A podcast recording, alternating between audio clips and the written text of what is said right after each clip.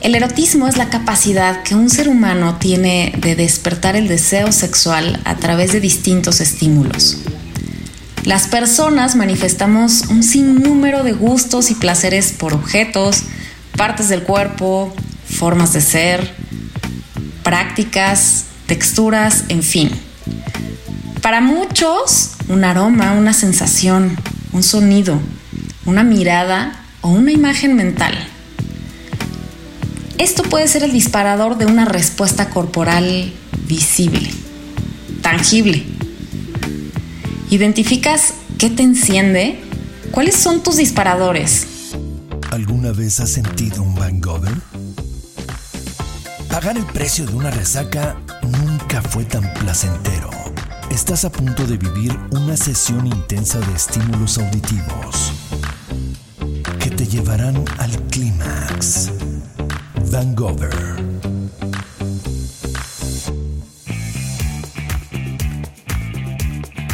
El shibari no son cuerdas y nudos, es todo un arte a través del cual podemos comunicar sensaciones y emociones.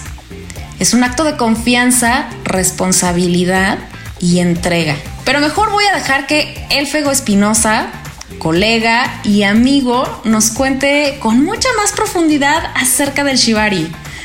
Amigo, bienvenido a Vangover. ¿Cómo estás?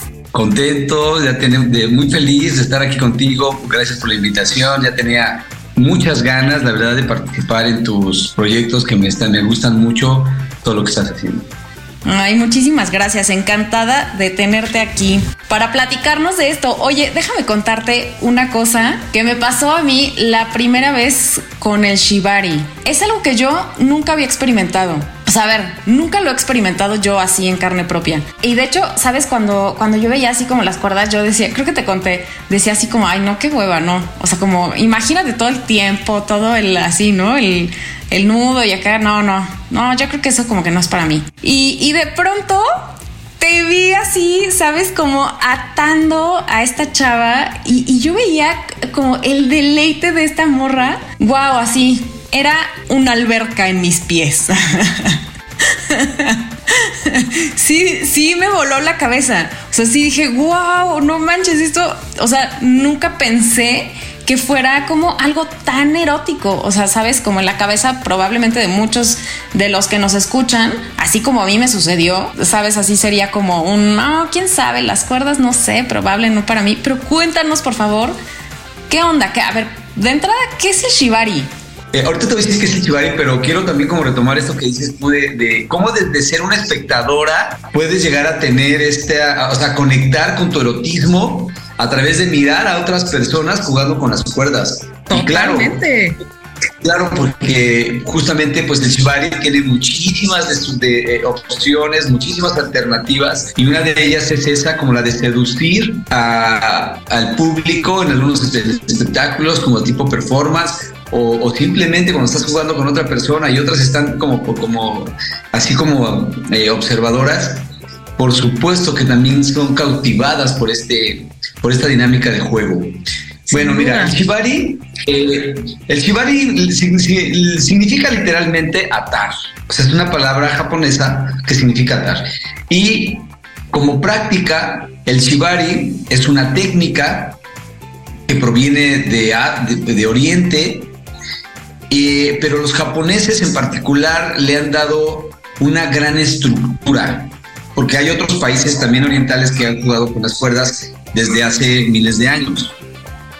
Sin embargo, en la actualidad, Japón se consolida como el país, como hasta inclusive se dice que es donde nace el shibari. Y, y podríamos decir que el shibari es una técnica que trata de ataduras en el cuerpo con diferentes finalidades que van desde, desde la conexión, desde, desde intentar comunicar algo, conectar con alguien, con algo, inclusive con objetos, aunque principalmente con personas. También hay eh, eh, un shibari que también está muy enfocado como a lo visual, a lo estético, literalmente al arte. Si tú ves las ataduras, vas a ver ataduras que son como demasiado estéticas, donde se cuida mucho la simetría, el tamaño de los nudos, inclusive los colores de las cuerdas. Eh, y ahí es como que mucho como más encaminado al arte. Eh, hay también, eh, como dentro de los enfoques del Shibari, también está como, ya ahorita inclusive ya hay documentados algunos estudios sobre los efectos terapéuticos que hay también con el uso de las cuerdas. Para quien lo, para quien lo hace, para quien lo recibe o todas las anteriores. Obviamente que en el Shibari se juegan roles. Como es un, como es un, eso también es algo bien bonito porque eh, el Shibari también entra dentro de estos juegos justamente de control y poder o dominación y sumisión, ¿no? Claro, donde, sí, sí, sí. Donde una, una parte, una parte que en este caso es el, el, que, el que ata, que en Occidente le llamamos rigger o atador, en Japón se le llama shibarite y la parte que se permite dejarse atar, que permite, que presta su cuerpo eh, para ser atado, eh, acá le llamamos modelo, le llamamos rock bunny, pero en Japón, en particular, una, una maestra me, me decía que eh, ellos le llamaban ukete, pero ukete, ella decía que era como si fuera una especie de recipiente que contiene o que se llena con la energía del, que juega con las cuerdas, que era como algo muy bonito que a mí me gustaba. Entonces, obviamente que ambas partes van a disfrutar de las cuerdas, ambas partes van a disfrutar de la sensación, de la emotividad, pero el que ata parece que es el que tiene como que el que lleva el control o el que va como, como proponiendo cosas y la otra parte como un poco más pasiva, también como dejándose guiar con el juego sensorial, erótico, etcétera. Claro, fíjate que esta, esta imagen del eh, el arte que posteamos en, en, redes sociales, no la portada como tal, la, de la, la del podcast, pero el post que hacemos wow, me evoca justo esta imagen de sumisión y dominio. Es una imagen súper bonita en donde estás eh, tú, bueno, hay una atadura que va del cuello a tu mano. Me parece que es una imagen muy, muy chida. Sí, justo allí estoy este, haciendo una atadura eh, como muy elaborada con una modelo, pero también estamos jugando justamente eh, a este control de dominación en este caso ella en este momento se, pone como sumisa y yo pues soy el que, digamos que soy el amo, que en ese momento tiene como un poco el control del juego, aunque, aunque ahorita también te voy a hablar un poco más adelante sobre las reglas que tiene el juego, porque es un juego donde hay riesgos y, tiene una serie de reglas. Por Pero sí, justo lo que, lo, que, lo que yo quiero proyectar en esa foto es justamente eso, como, como, como un momento de entrega, como un evento de, o un momento de amor propio, eh, y me refiero a la sumisa, porque yo siempre digo, si te quieres que eres capaz de someterte a mí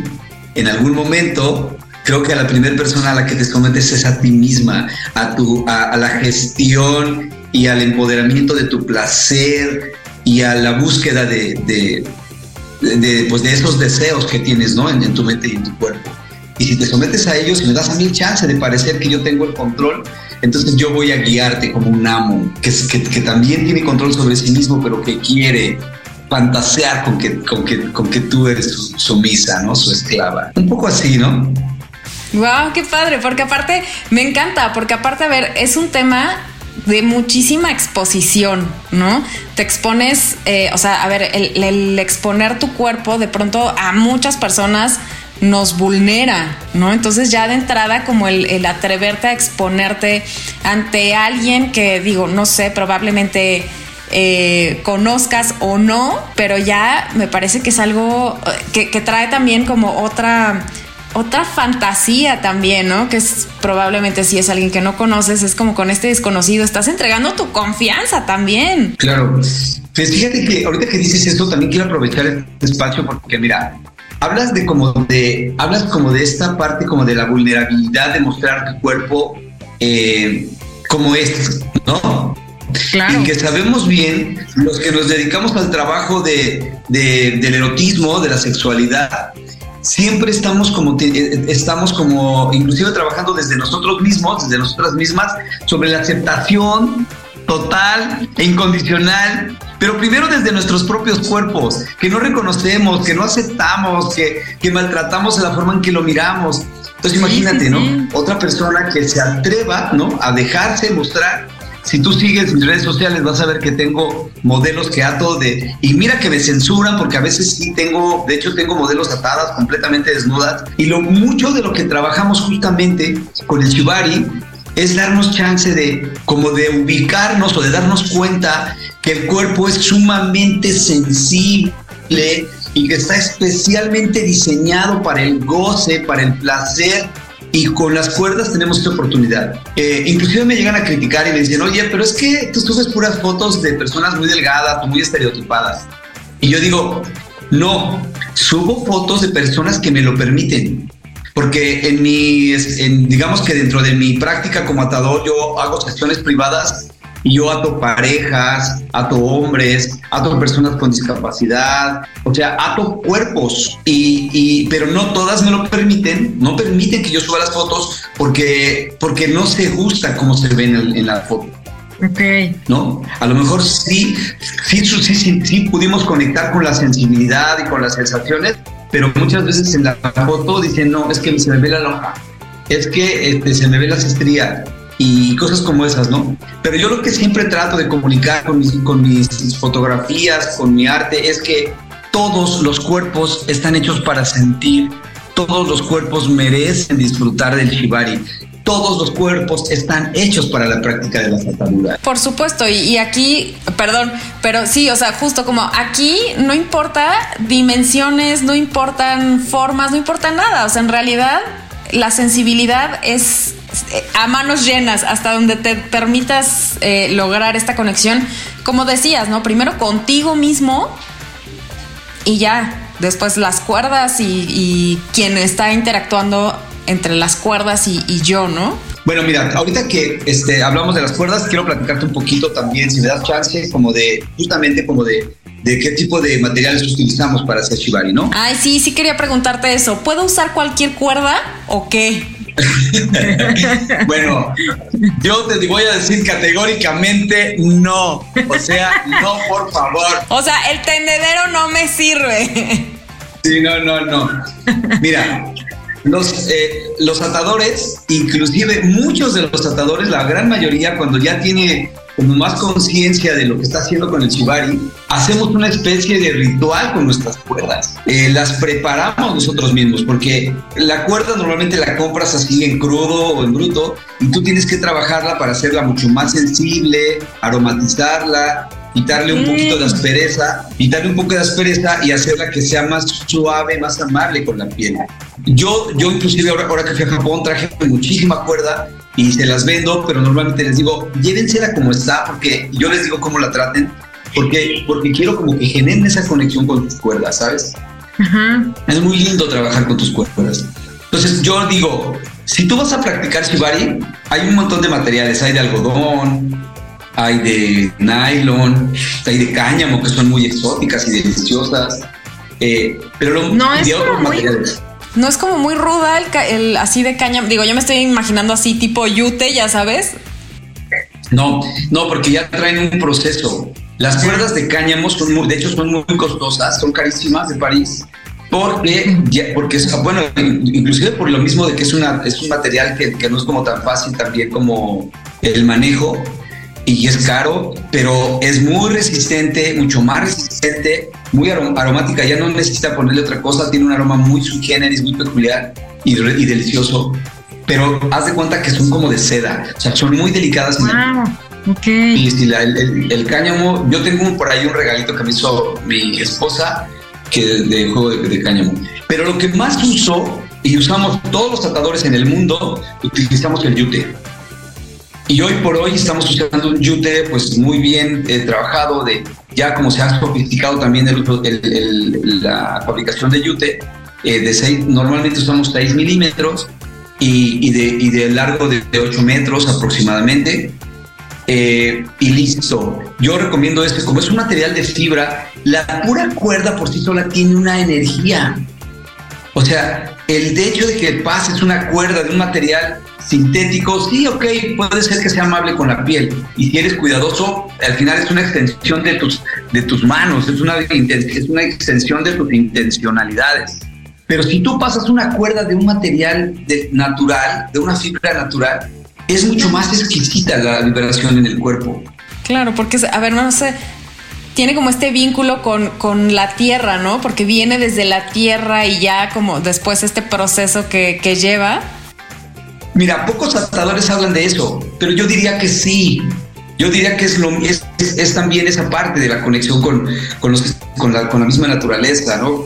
Con, con el fuego, con los elementos en general. Y al final está tocando tu piel.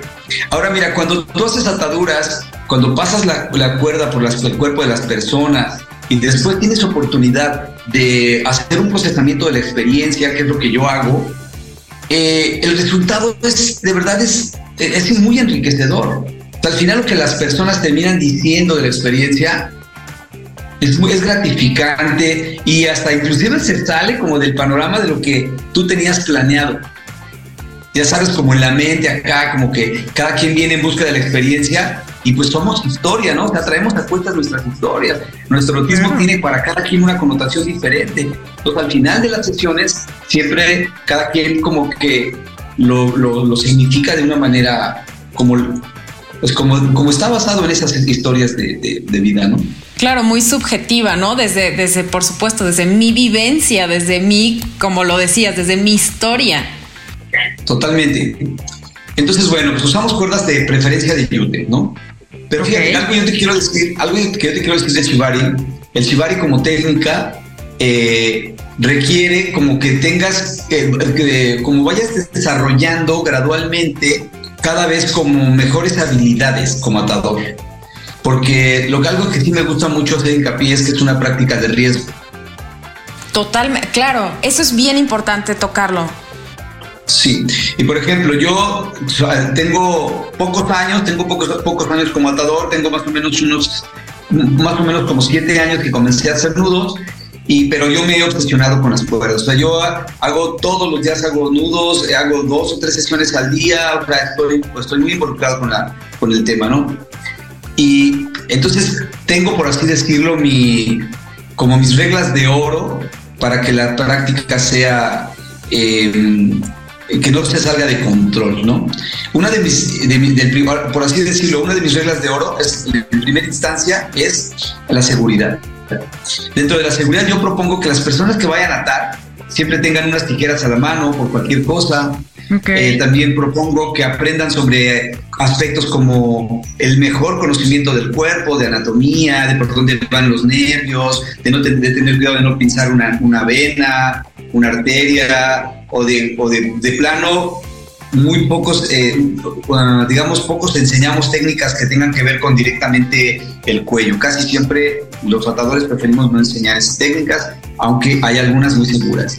Eh, otra cosa como de la seguridad es, por ejemplo, no atarse, no dejarse atar o no atar si estás bajo el influjo de alguna sustancia como droga, alcohol o cualquier cosa que te haga perder la conciencia de lo que estás haciendo o que amplíe los rangos de esto que llamamos el umbral de dolor y que entonces también pueda hacer que terminó la sesión y al rato ya no se puede mover una pierna o no se puede mover un brazo porque quedó lastimado un nervio, por ejemplo, ¿no? Eh, pero sobre todo, ¿sabes por qué yo le digo a mis modelos que no ato, y eso lo digo siempre, no ato a nadie si viene drogada o, tomada, porque yo prefiero que, que, aprendamos a conocer las propias sustancias químicas que el cuerpo produce durante, la, durante el erotismo o, cuando nos dejamos llevar por las sensaciones. Claro, sí. claro. Y que son tan, tan potentes como cualquier otra droga. ¿eh? Entonces, por eso yo digo, por favor, no drogas, dense chance de producir las propias las drogas del propio cuerpo. Los que ya las hemos sentido, pues nos hemos hecho inclusive, yo diría, adictos, ¿no? Al uso de las cuerdas, al, al uso de la práctica. Y seguramente por eso estamos enganchadas, enganchados. Bien, entonces sería esto, la seguridad es fundamental. Eh, otra cosa que yo siempre hago es que mira que el shibari ha sido una extraordinaria oportunidad para mí como sexólogo para educar en sexualidad. Wow, sí. Y entonces, y entonces yo propongo que, eh, de hecho, el año pasado fue el año de la eh, se celebró como el año internacional de la práctica de este discurso del consentimiento, ¿no? de las prácticas que tenemos con nuestros vínculos de manera consensuada. Y entonces yo digo siempre que si no hay un consentimiento explícito y un eh, inclusive una negociación de a dónde quieres llevar el juego de las cuerdas, no hay sesión de cuerdas. Y es maravilloso porque cuando tú le pides permiso a una persona para atarla y te das el permiso tú de atar, se abre un portal multidimensional para el goce y para el placer. Y después de ahí se hace la propuesta de a dónde quieres llevar la sesión. ¿La quieres que sea solo solo eh, nudos bonitos para fotografías, para un video, o te gustaría un juego más fuerte, o te gustaría que intentáramos contactar con el erotismo, o inclusive hay sesiones que son estrictamente o explícitamente para tener sexo. Ah, yo hago ataduras que son literal para coger. O sea, te pongo la persona, a eh, quien sea, para que otra persona la pueda coger y, es como también demasiado excitante.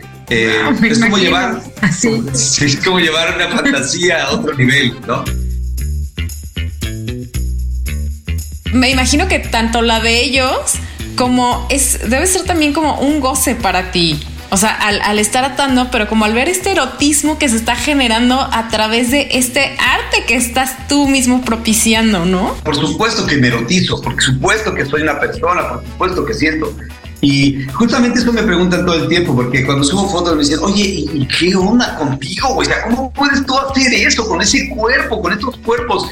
Digo, pues bueno, eh, a lo mejor sobre la marcha he aprendido a tener cierto nivel de control, pero también hay una, hay, este, como te hablo, te digo, hay esta negociación con la persona, ¿no?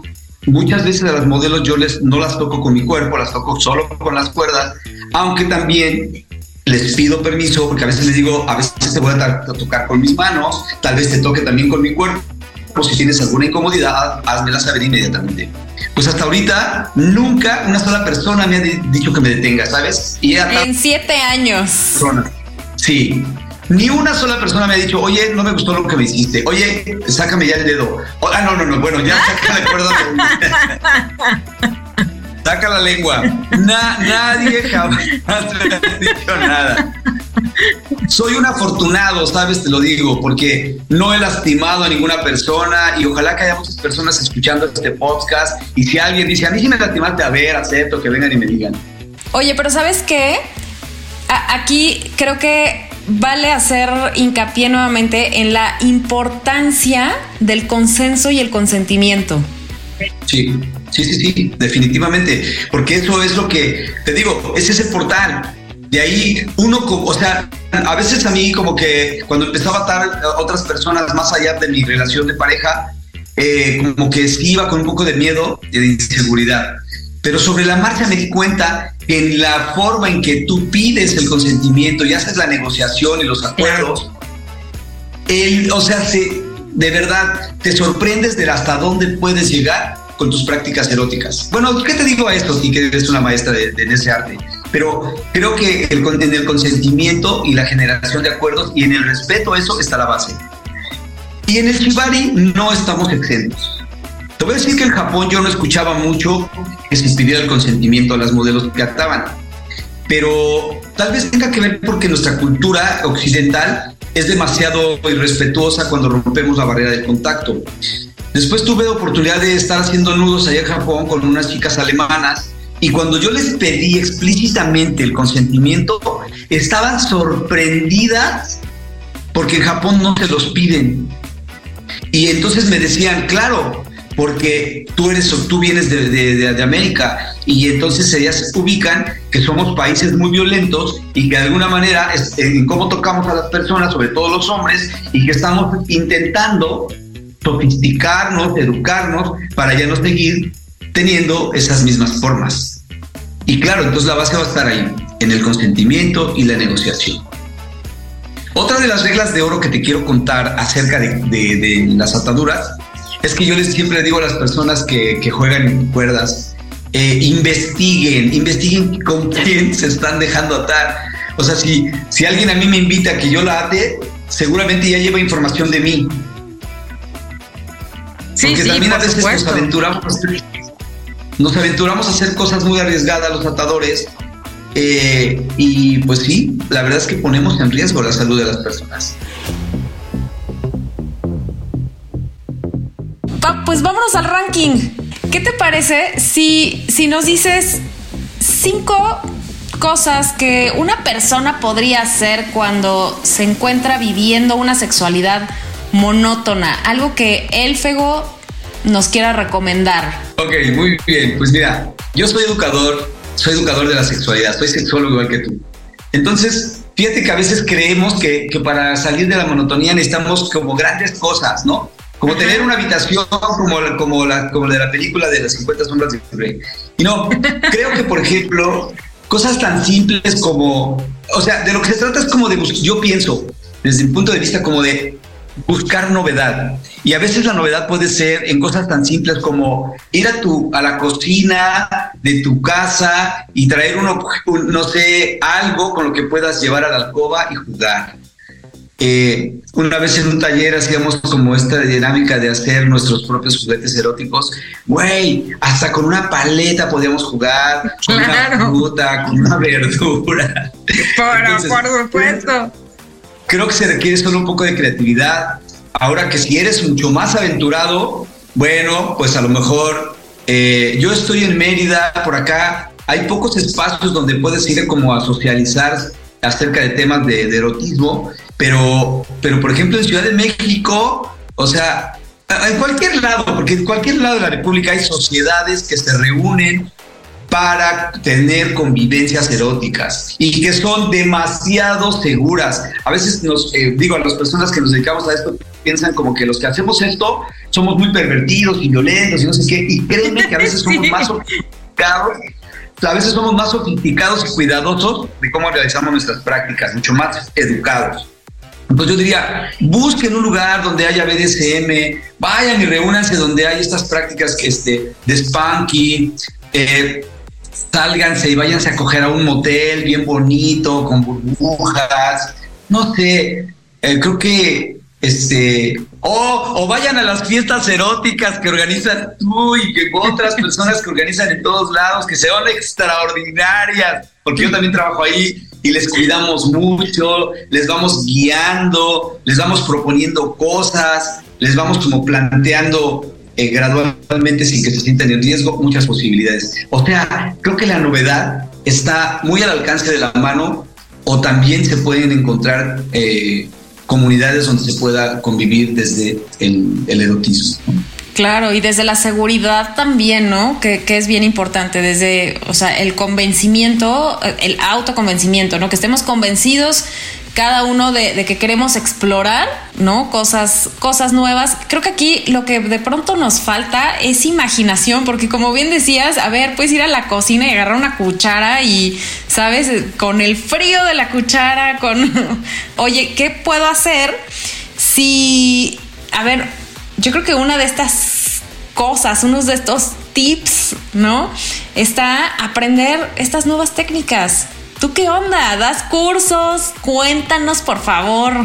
Por supuesto, mira, yo eh, soy atador eh, certificado en Japón por la técnica Ichinawa Kai de Hajime Kinoko. Tengo esa fortuna y pues he, eh, digamos, tenido como cierto de nivel con el dominio de las cuerdas y ahora doy talleres, estoy autorizado para enseñar esa técnica, doy clases grupales en diferentes lugares, ahorita voy a estar en Hidalgo, voy a Pachuca Hidalgo, voy a estar en el Estado de México, voy a estar en Ciudad de México en marzo también, y en Mérida, que acá en mi casa doy clases particulares, o sea, doy sesiones privadas de Shibari y clases particulares de Shibari y también doy clases grupales. Me pueden seguir en mis redes sociales, me pueden mandar un mensaje, todo es previa cita, nos organizamos.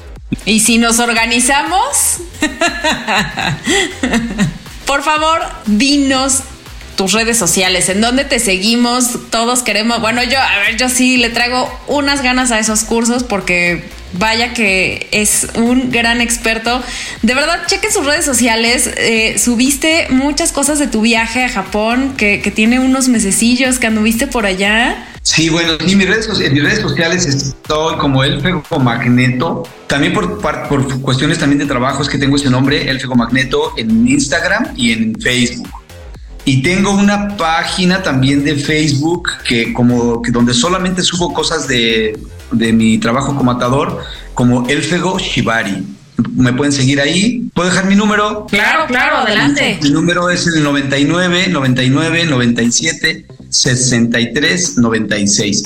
Igual me pueden contactar, me pueden mandar un mensaje y nos organizamos. Vivo en Mérida y voy constantemente a la Ciudad de México o a cualquier parte. Si alguien me hace una propuesta y me quiere llevar a otro estado o a otro país, también estoy abierto a esa posibilidad. Qué chido platicar contigo, qué chido verte de nuevo después de tanto, tanto tiempo. Me encantó. Pues a mí, a mí este, me ha encantado mucho verte, estoy muy agradecido por esta invitación y también estoy muy orgulloso de ver todo tu crecimiento como, como profesional, como, como sexóloga, como educadora y, como empresaria. Muchas felicidades y mucho éxito.